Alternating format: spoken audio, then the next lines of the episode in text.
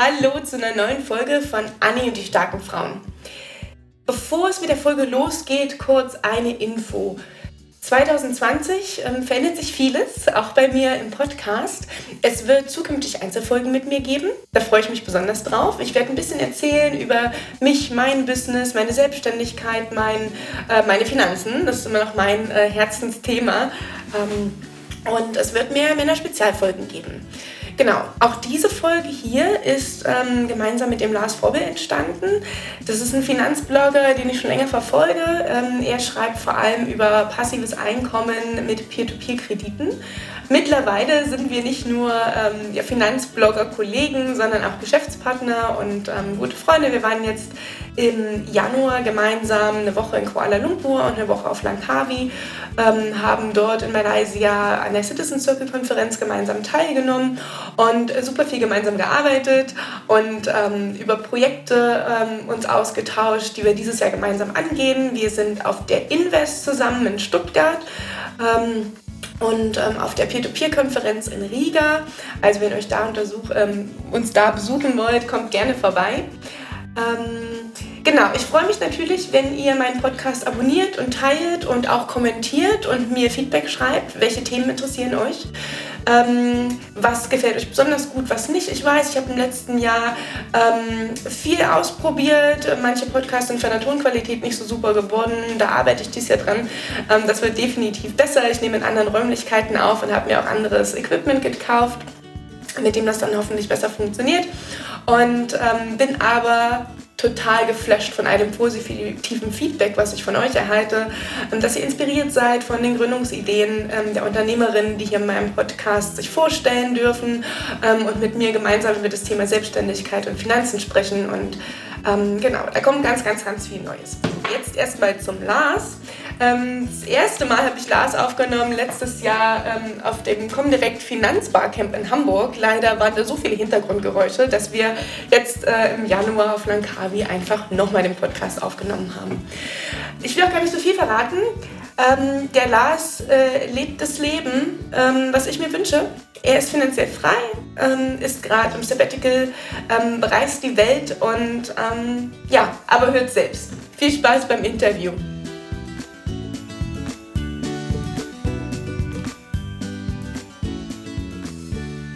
So, Lars, schön, dass du zum zweiten Mal in meinem Podcast bist, aber leider ist das erst die erste Ausstrahlung. Mhm. Ähm, für, weil? Weil wir uns in Hamburg ja getroffen haben im November. Ne?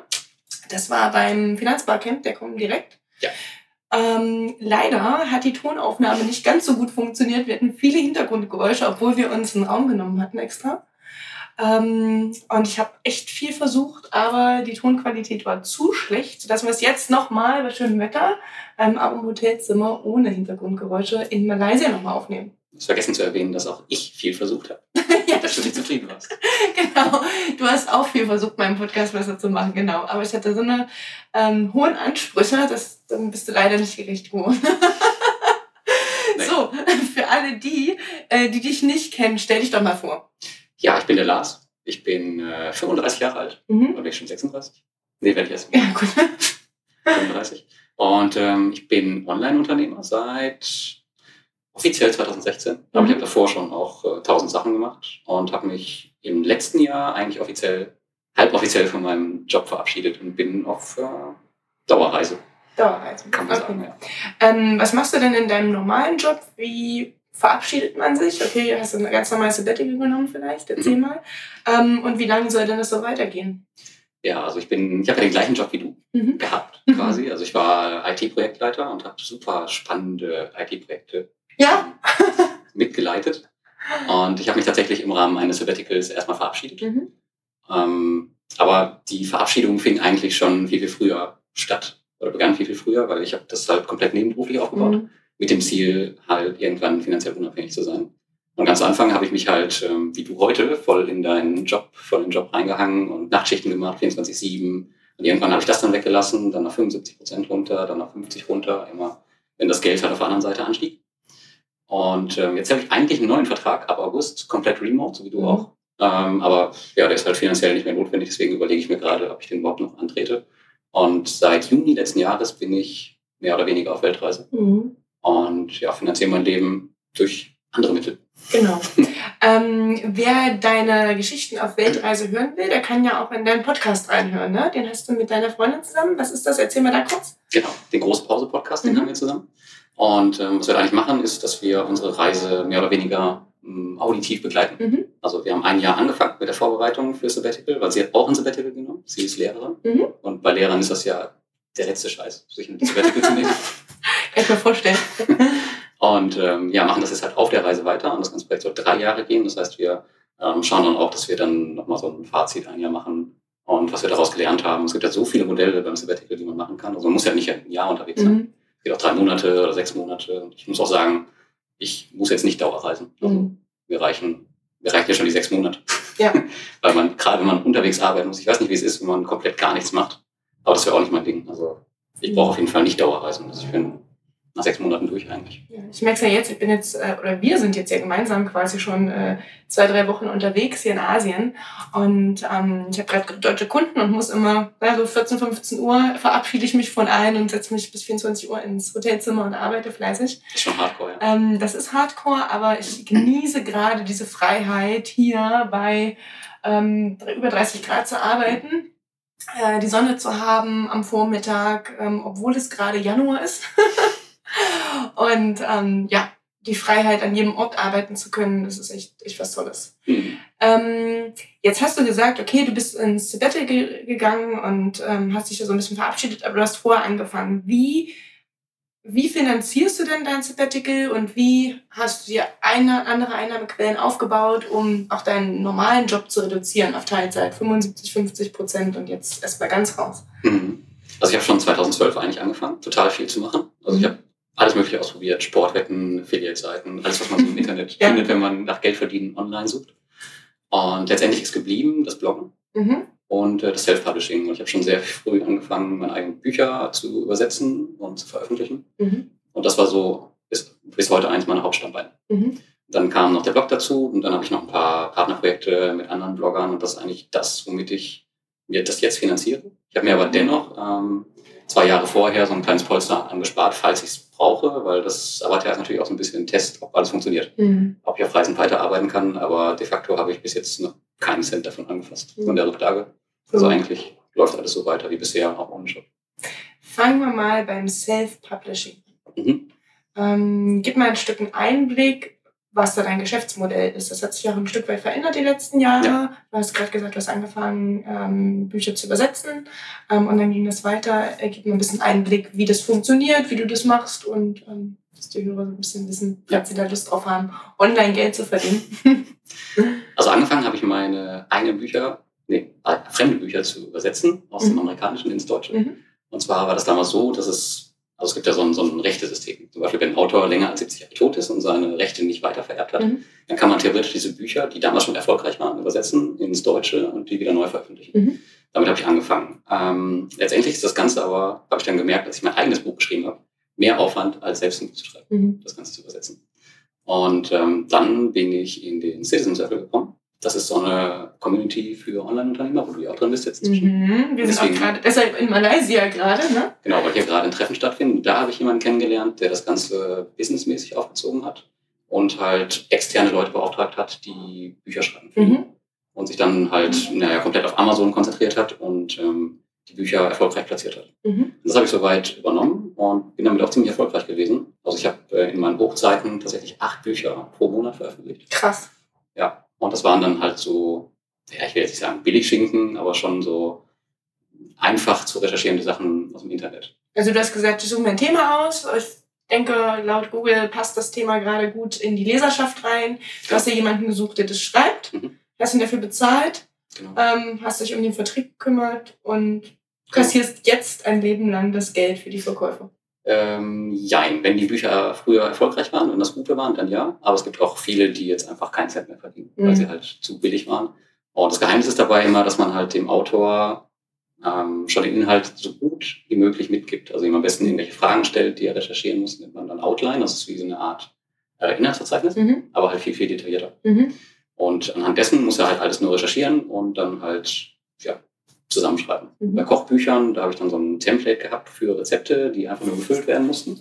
Cool. Und auch da war es ziemlich einfach. Also die konnten einfach auf amerikanische Seiten gehen und sich da irgendwelche Rezepte raussuchen zum Thema. Mhm. Und tatsächlich waren die Rezeptbücher oder sind bis heute noch die erfolgreichsten Bücher, weil es halt, naja, essen muss man immer. Ne? Ja. Stimmt, das ist ja auch immer ein Thema, ne? Wie ernährt man sich? Genau, aber dieser Self-Publishing-Markt auf Amazon, also ich veröffentliche eigentlich fast ausschließlich auf Amazon, der hat sich halt sehr gewandelt. Also die Competition der Wettbewerb ist so, so stark geworden heute. Mhm. Und teilweise gibt es halt so viele Publisher, die mit Fake-Rezensionen arbeiten, wo ein neues Buch kommt mhm. und das hat eine Woche später 150 Rezensionen. Mhm. Und da wollte ich dann eigentlich nicht mehr ähm, ja, gegen ankämpfen, mhm. weil es erstmal teuer war und ähm, ja, die Publisher jetzt auch nicht so mit den, mit den fairsten Mitteln kämpfen. Deswegen habe ich mich darauf spezialisiert, einfach ähm, das Amazon-Business gut zu können, mhm. aber mich nicht mehr auf die Texte zu konzentrieren, mhm. auf die Themen. Das heißt, ich arbeite jetzt mit Influencern zusammen, die Experten in ihrem Gebiet sind und die mir die Texte liefern. Und ich mache dann am Ende ein Buch draus. Und so habe ich erstmal kein Pseudonym, unter dem ich schreibe. Unter dem ich schreibe. Mhm. Also viele der Bücher sind nicht unter meinem Namen erschienen.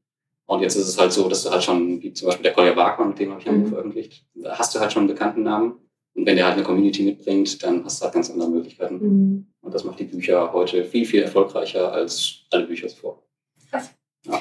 Was sind da ähm, deine nächsten Projekte oder wie viele Bücher veröffentlichst du jetzt aktuell? Wenn du sagst, früher zu Hochzeiten acht pro Monat, ja. ähm, jetzt wo sich das Geschäftsmodell gewandelt hat, wie geht es da weiter? Also aktuell, also finanziell ist es gar nicht notwendig, mhm. so viele mehr zu veröffentlichen. Also damals war ja mein Ziel, damit finanziell frei zu werden.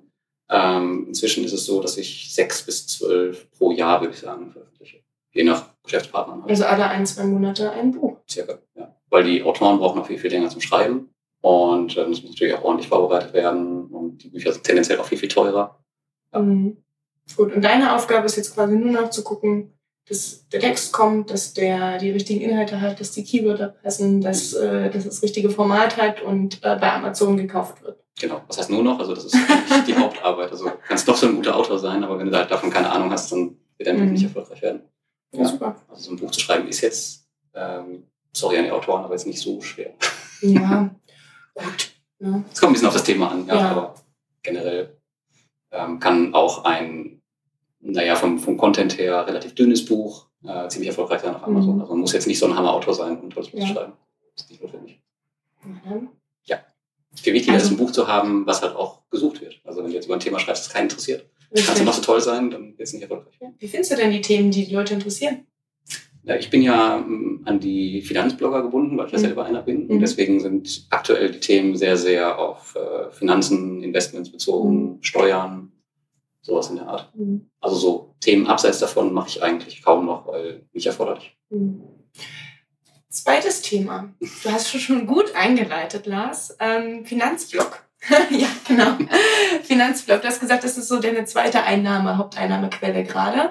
Ähm, was machst du da genau?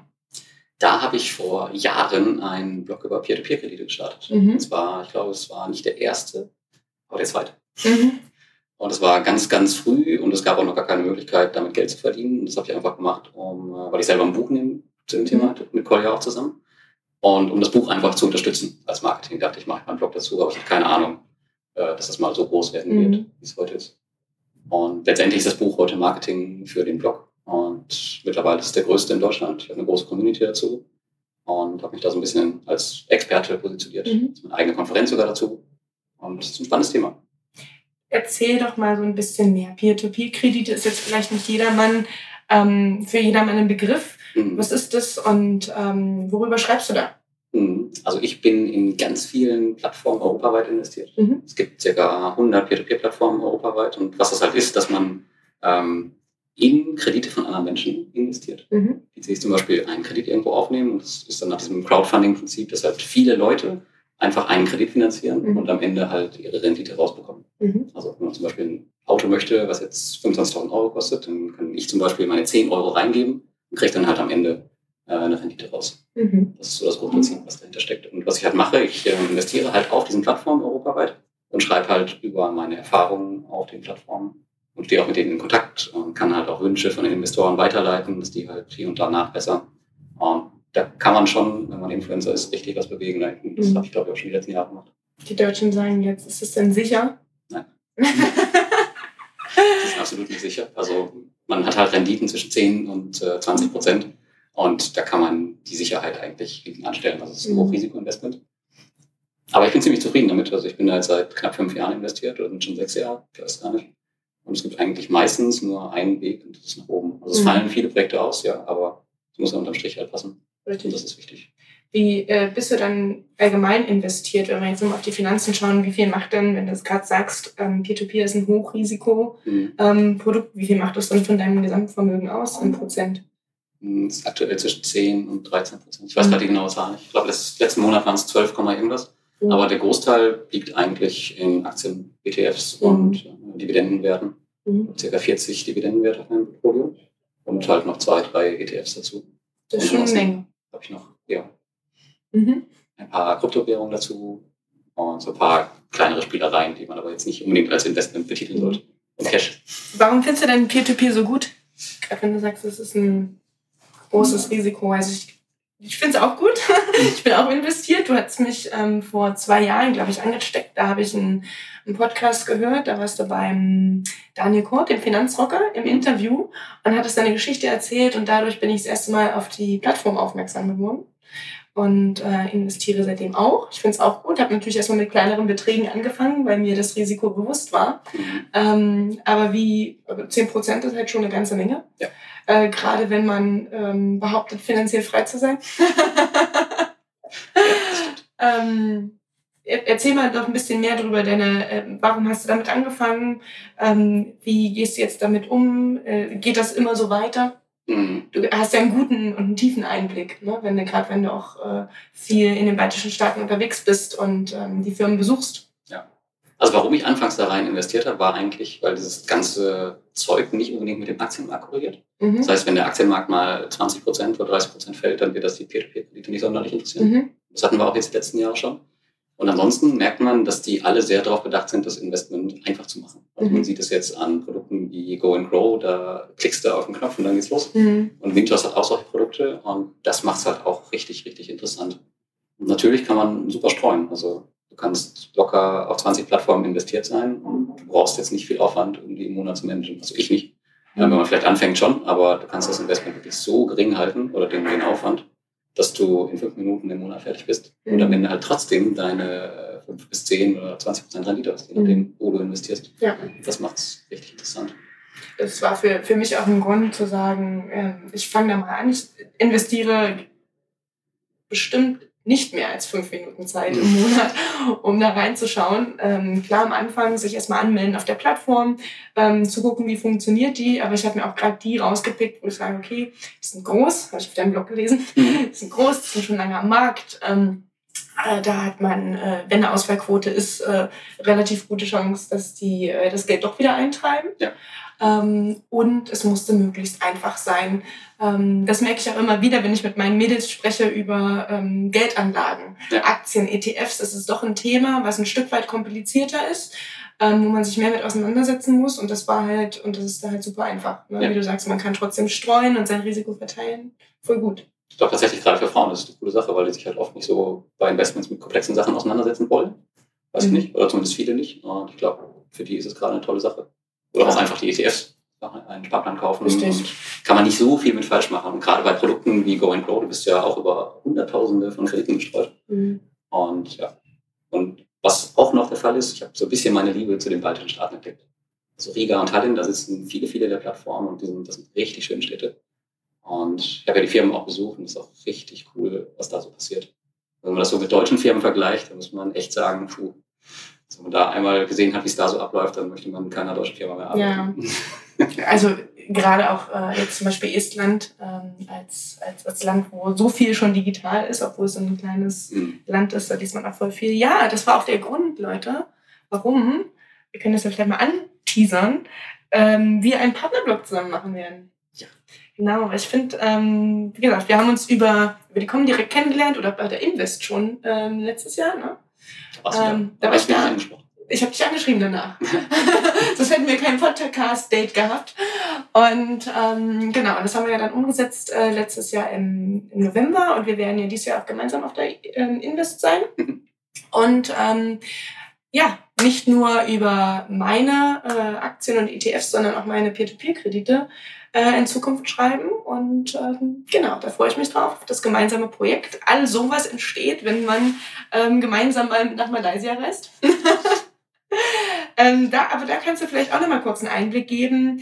Ähm, Citizen Circle habe ich auch über dich kennengelernt. Ähm, das hast du, glaube ich, auch in dem Podcast mit dem Daniel erzählt. Ähm, was ist denn für dich der Reiz am ortsunabhängigen Arbeiten und so einer Community wie dem Citizen Circle? Also am ortsunabhängigen Arbeiten, auf jeden Fall das Reisen. Mhm. Auch wenn ich jetzt nicht sagen kann, dass ich jetzt gerne Dauerreisender bin oder so. Mhm. Das macht mir nicht so viel Spaß. Aber alleine die Freiheit zu haben, von überall arbeiten zu können und jetzt nicht irgendwie an einen Ort gebunden zu sein. Jetzt wird ja ziemlich lautes Motorrad. ja, genau. Sieht's schon aus.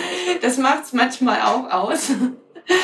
ähm, große Hintergrundgeräusche, je nachdem, wo man arbeitet, weil man noch nicht den, äh, den Raum kennt. Ja. Ähm, Aber ich denke, ja, auf jeden Fall macht es richtig Spaß, überall zu arbeiten und sich nicht irgendwie, äh, naja, an zu Hause binden zu müssen. Mhm. Und Du hast ja auch schon gemerkt, man trifft überall auf der Welt jetzt gefühlt Leute, die man kennt, die selber ortsunabhängige Unternehmer sind. Man hat immer so ein bisschen das Gefühl, man wohnt im Dorf. Ja, also das, das ist total spannend. Am Anfang habe ich gedacht, ach Gott, ich mit meiner ähm, Freiberufler-Tätigkeit, ich bin immer zu Hause eingesperrt. Ja. Weißt ich mache alleine meinen Rechner an. Ich höre zwar meine Kunden übers Telefon und spreche mit denen und bin den ganzen Tag im Austausch, aber sitze alleine in meiner kleinen, äh, in meinem kleinen Apartment irgendwo und äh, vereinsame da. Ähm, aber das eigentlich zu nutzen und zu sagen, ey, es gibt eigentlich nicht viele coole Jobs in Deutschland, wo man remote arbeiten kann. Ich nutze das und äh, flieg los, ähm, ist für mich gerade so eine Bereicherung, muss ich sagen. Ich habe ähm, ich hatte letztes Jahr dann angefangen zu recherchieren. Okay, Citizen Circle, die Winterkonferenz ist ja hier nur drei Tage. Ja, drei Tage gewesen, ne? Freitag bis Sonntag. Also, da ja, klingt, klang sie, genau, war schon nur die Freizeitaktivitäten. Ähm, und äh, für zwei, drei Tage nach Malaysia reisen das wäre doch schon ein Riesenaufwand gewesen und habe ich gedacht, ich nutze das ähm, und bin jetzt äh, insgesamt dann vier Wochen unterwegs. Das ist das erste Mal, dass ich das so probiere und es funktioniert echt super. Ähm, wir haben uns ja in KL, also in Kuala Lumpur schon vorher getroffen und jetzt hier und ich muss sagen, ich genieße es total, ähm, mich mit euch auch auszutauschen. Ne? Es ist, entsteht so viel Neues, tolle Projekte, Ideen, ich glaube auf beiden Seiten, ne? egal wer wie weit in seinem Business ist und wer wie weit finanziell frei ist, ist, ist es so befruchtend, wollte ich gerade sagen. Das ist ein komisches Wort. Ähm, ja, aber es ist wirklich, ähm, es ist wirklich total toll. Auch wir waren jetzt mit dem Alex Fischer auch in Kuala Lumpur unterwegs. Der hat uns auch kurz begleitet hier nach äh, Langkawi. Ähm, und auch da irgendwie jeden Tag zusammenzusitzen in unseren mhm. Arbeitssessions äh, am Strand mit dem Laptop und einem, keine Ahnung, einem kalten äh, Cocktail. Das war schon echt super. Ja, man muss auch sagen, man muss nicht unbedingt finanziell frei sein, um das machen zu können. Also du brauchst nur einen, einen Remote-Job, so wie du es auch hast. Genau. Und dann kannst du theoretisch auch mit 0 Euro los, solange du unterwegs hast, die Möglichkeit hast, ähm, ja, zu arbeiten. Zu arbeiten. Geld mhm. zu verdienen. Ja. Mhm. Aber tatsächlich kommt das meiste wirklich durch diesen Austausch, Austausch, Austausch zustande. Ja. Ähm, und auch die Projekte, die ich so habe, gemeinsame Projekte, die sind immer dadurch gekommen, dass ich halt die Leute irgendwo Reisen getroffen habe. Mhm. Ähm, dann haben wir halt gesprochen, geplant und auch beim Alex Fischer. Den habe ich ja mhm. auch auf irgendeiner Konferenz, ich glaube, das war in Deutschland eine Konferenz. Mhm. Aber trotzdem habe ich ihn halt da kennengelernt und wenn ich jetzt halt nicht Online-Unternehmer wäre oder ortsunabhängig, dann wäre ich da wahrscheinlich niemals hingefahren. Und zu diesen zwei Tagen Malaysia, es gibt tatsächlich auch Leute, die für, nur für das Wochenende hierhin geflogen sind. Mhm. Das äh, stimmt. Ich hatte Tobi. Also daran kann man schon mal sehen, wie wichtig das manchen Menschen ist. Ja. Ähm, einfach hierhin zu fliegen und sich mit diesen Leuten zu umgeben. Ja. Ähm, das merke ich auch, wie viel mir das bringt, einfach in einem anderen äh, Kontext mal zu arbeiten, die Ideen rauszulassen, darüber zu sprechen und äh, dann ergeben sich so viele Sachen, wenn man natürlich nur zu Hause in seinem Kämmerlein ist ähm, und nur durch Instagram scrollt und sich nicht mit den Leuten unterhält, dann kann es auch nicht funktionieren. Das ist ähm, doch niemand, oder? Nein, doch, doch da erwische ich mich auch manchmal bei, dass man da äh, super scrollt und äh, Zeit verschwendet. Aber ich, ähm, ja, also ich muss sagen, ich ähm, finde das super, wie du gerade sagst, man muss nicht finanziell frei sein, um so ein äh, Leben zu haben, aber das macht natürlich einiges einfacher. Ja. Ähm, und andere oder passive Einnahmequellen, die dir dein Leben bezahlen, ähm, oder einmal Aufwand hattest, jetzt wie mit den Büchern, und ähm, wenn, wenn sie gut waren und sich verkaufen, dann regelmäßige Einnahmen bringen. Ähm, Gibt es dann irgendein Projekt, wo du sagst, du hast am meisten bei gelernt? was du jemandem mitgeben kannst, der sich auch über ähm, passive Einnahmequellen informieren will oder ausprobieren möchte? Ich glaube tatsächlich mit meinem Blog. Mhm. Also ich glaube, ich würde heute ähm, nicht mehr anfangen, neue Bücher zu veröffentlichen auf. Amazon, weil der Markt halt so voll ist. Aber im Bloggen, ich habe zum Beispiel auch einen Podcast eingebunden und ich habe einen YouTube-Kanal und du kannst alle Medien eigentlich mit diesem Blog mhm. spielen.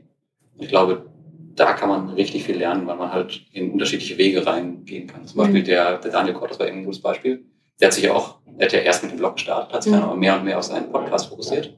Und ich glaube, heute ist das so sein Hauptprojekt. Mhm. Und da muss halt jeder schauen, wie, in welche Richtung er gehen möchte. Sie. Mhm. Aber ich glaube, einen Blog zu starten mit diesen Beimedien, ähm, Podcast und YouTube, das ist eine ganz coole Sache. Oder mhm. Instagram. Und jeder kann es ja eigentlich auf seine Leidenschaft fokussieren, ne? auf das, was man selber gut kann. Ja. Ähm, ein wichtiges Thema, was ich dabei gelernt habe, am Anfang habe ich gedacht, okay, wie funktioniert das überhaupt? Ne? Webseiten machen, wie funktioniert Podcast? Also mein erstes Jahr Podcast war auch eher so ein bisschen Try and Error. Mhm. Ich wollte das rauskriegen, habe gesagt, gut, ich kaufe mir eine Kamera, ich kaufe mir ein Mikro, ich probiere das mal. Ähm, die sind vielleicht nicht alle qualitativ gut geworden, weil ich die Leute besucht habe und dann in Räumen aufgenommen habe, in denen vielleicht das Gehalt hat oder nicht so toll war. Aber ähm, mir war erstmal nicht wichtig, das perfekte Produkt zu haben, sondern es erstmal zu machen und dann zu lernen und mich mit den Leuten auszutauschen. Ähm, und jetzt bin ich immer mehr dabei zu sagen, okay, welche Zeit investiere ich in bestimmte Projekte und wo hole ich mir Hilfe dazu? Ähm, suche mir Assistentinnen oder Assistenten, die mir den Podcast schneiden, die mir ähm, helfen, keine Ahnung, äh, den Ton richtig zu machen, wenn du es nicht hinkriegst. Genau, was ich halt gemerkt habe, ist, dass die, ähm, dass es unheimlich wichtig ist, auch Sachen abzugeben. Wie sind dann deine Erfahrungen mit virtuellen Assistenten? Ich kann mir vorstellen, viele, wenn du sagst, du hast Bücher von jemand anders schreiben lassen und, und, und, ähm, gib da mal einen Einblick. Ähm, vielleicht ein bisschen äh, praktischeren als den von Tim Ferriss in seinem Buch. Also ich habe mich von Anfang an damit schwer getan, Sachen auszulagern, aber es war notwendig, weil ich keine Ahnung hatte von Coverdesign. Mhm. Oder ich wollte auch keine, weiß ich nicht, Bücher über Menstruationsbeschwerden selber schreiben. Genau, das kannst du andere Männer machen lassen. ja, genau. Das war, das war echt ein Grund, halt Sachen outzusourcen. Und ähm, bei meinem Blog habe ich das allerdings nicht gemacht. Mhm. Weil da Texte schreiben zu lassen, da geht diese persönliche Note komplett verloren. Mhm. Und ich muss auch sagen, ich habe mir mit der Zeit auch Sachen, die ich ausgelagert habe, wo ich dann mit der Qualität nicht zufrieden war. Ähm, wie zum Beispiel, wenn jemand die, davon die Beschreibung macht in Büchern auf Amazon und wenn du dann 10.000 Mal nachfragen musst und nachbessern musst, die ich mir dann wieder zurückgeholt habe. Mhm. Und sie einfach selber zu machen, weil ich weiß, okay, ich bin in zehn Minuten fertig und weiß, dass es eine ordentliche Qualität mhm. hat. Also diese Sache, auch bei den Autoren, ordentliche Leute zu finden, das braucht manchmal echt richtig Zeit mhm. und Nerven und Geld. Mhm. Also, es bringt dir aber, also mir hat es unheimlich viel gebracht, bestimmte Sachen auszulagern. Wenn man erstmal Motorrad. Mal hier mal wieder, wenn man erstmal ähm, jemanden gefunden hat, mit dem man gut zusammenarbeitet, wo man weiß, man kann sich drauf verlassen, man muss mal gucken, wie arbeitet man mit dem oder derjenigen, ne? wie tauscht man sich aus, regelmäßige Videokonferenz ähm, oder äh, ja über die Dropbox, Trello gibt's ja tausend Tools, mit denen man das macht. Was ist denn da deine, ähm, deine Erfahrung, was funktioniert denn da gut in der Zusammenarbeit? von den Tools oder von den Menschen für die einzelnen Aufgaben? Ja, also ich nutze tatsächlich am liebsten einfach nur die Mail. Mhm. Weil da habe ich, also mein Mail-Eingang ist irgendwie der Eingang für alles. Mhm. Ähm, und darüber kommuniziere ich eigentlich auch mit den meisten Freelancern immer. Mhm. Ähm, was ich immer ganz gerne mache, um Freelancer kennenzulernen, ist einmal ein Skype-Gespräch ganz einfach. Mhm. Da kannst du schon relativ schnell einschätzen, ob das jetzt ein Windei ist oder nicht. Mhm. Ob der einfach nur Geld verdienen will oder nicht. Ähm, das ist ganz cool. Und da sagen schon viele, ähm, nee, will ich nicht. Und da weiß er eigentlich meistens schon Bescheid. Also ja. so eine persönliche Note zu haben, die finde ich zu Anfang echt, echt wichtig. Weil dann kann man auch ganz anders miteinander kommunizieren, wenn man sich mhm. schon mal gesprochen hat. Ich hatte zum Beispiel eine ähm, Hörbuchsprecherin, die, der war das total unangenehm zu Anfang, aber nach ein paar Wochen hat die gesagt, du, dieses Gespräch, das hat mir so unglaublich viel geholfen ganz zu Anfang in der mhm. Zusammenarbeit. Mhm. Ähm, das hat noch nie vorher jemand gemacht und das war aber echt ein richtiger Vorteil für mich in der mhm. Zusammenarbeit. Ja, das finde ich auch, da irgendwie eine Basis zu haben, gerade weil die mhm. Leute ja auch am ganz anderen Ende der Welt sitzen, vielleicht in einer anderen Zeitzone. War da der Fall tatsächlich. Na, und für mich ist es super wichtig, ähm, wenn ich Sachen auslagere, wie für den Podcast das schneiden zu lassen oder den Blogartikel, den ich auch selber noch schreibe, aber hochzuladen. Boah. Hier hat aber jemand äh, ein großes Testosteronpotenzial, um das in. Oder kein Auspuff. Ja, oder kein Auspuff. ähm, Äh, wo war ich? Potenzial. ja, Potenzial. So, ja. Wenn ich, äh, wenn ich Sachen auslagere, ähm, dann ist mir total wichtig, dass, dass man da auf einer Wellenlänge denkt. Ne? Ich mhm. schreibe zwar die Blogtexte auch selber, ähm, aber ich muss halt wissen, kann ich mich auf denjenigen verlassen? Ähm, wie schnell ist derjenige? Man muss sich auch aufeinander einspielen. Ne? Welche Infos braucht der von mir oder sie? Ähm, also das finde ich eine total wichtige Sache. Aber gerade als Einzelunternehmer oder Freelancer ist es für mich mittlerweile unabdingbar, ähm, auch virtuelle Assistenten zu haben. Ja, wo man sagt, jetzt nicht einfach, äh, geht's nicht ohne und ist ja auch, weiß ich nicht, total hilfreich. Also ich denke gerade auch an die Peer-to-Peer-Conference letztes Jahr, wo ja auch äh, meine Assistentin mit war, die Bedung, die den die ganze Zeit gefilmt hat einfach. Ja. Und ich hätte es niemals selber machen können. Da war ich so froh, dass ich, dass ich sie dabei hatte. Ähm, und ich würde das auch gar nicht so als, ähm, weiß ich nicht, immer einfach nur Auftrag geben und Ergebnis zurückbekommen sehen, sondern wirklich als persönliche Beziehung, die man aufbauen muss. Mhm. Und auch über Jahre. Mhm. Ähm, gerade in dieser Welt, weiß ich nicht, wo man bei Fiverr irgendwas für 5 Euro äh, sich kaufen kann, da wäre ich tatsächlich vorsichtig mit wenn man das langfristig betreiben möchte. Mhm. Also ich dann lieber vielleicht was suchen, was ein bisschen mehr Geld kostet, aber wo man auch einen Ansprechpartner hat, der vielleicht mehr zurückschreibt als zwei Wörter oder okay und irgendwie alles falsch versteht, weil mhm. es ihn nicht interessiert. Mhm. Ja, wo auch ein bisschen mehr Herzensblut dahinter ist und wo das auch irgendwie ein Geben und ein Nehmen ist und nicht nur ja. äh, Leistung und Geld, sondern auch beide davon was lernen. Ne? Also manchmal ähm, lerne ich auch von meinen VAs, weil die Sachen anders machen, als ich sie machen würde. Und ich mir denke, hm, mhm. so hätte ich das nicht gemacht, aber eigentlich voll cool. Ne? Was hast du denn alles ausgelagert? Jetzt, so Jetzt habe ich ausgelagert. Ähm, Podcast schneiden, Video schneiden, Blogbeiträge hochladen, das Hochladen äh, zu YouTube und Soundcloud. Wenn ich an meiner Webseite, ähm, ich schreibe die Texte zwar selber und ich kann auch bin auch in der Lage, selber die Beiträge einzustellen und, und, und. Ähm, aber oftmals ist es ja dann sehr, sehr anstrengend, mhm. ähm, das zu formatieren, so dass es auf allen Endgeräten passt.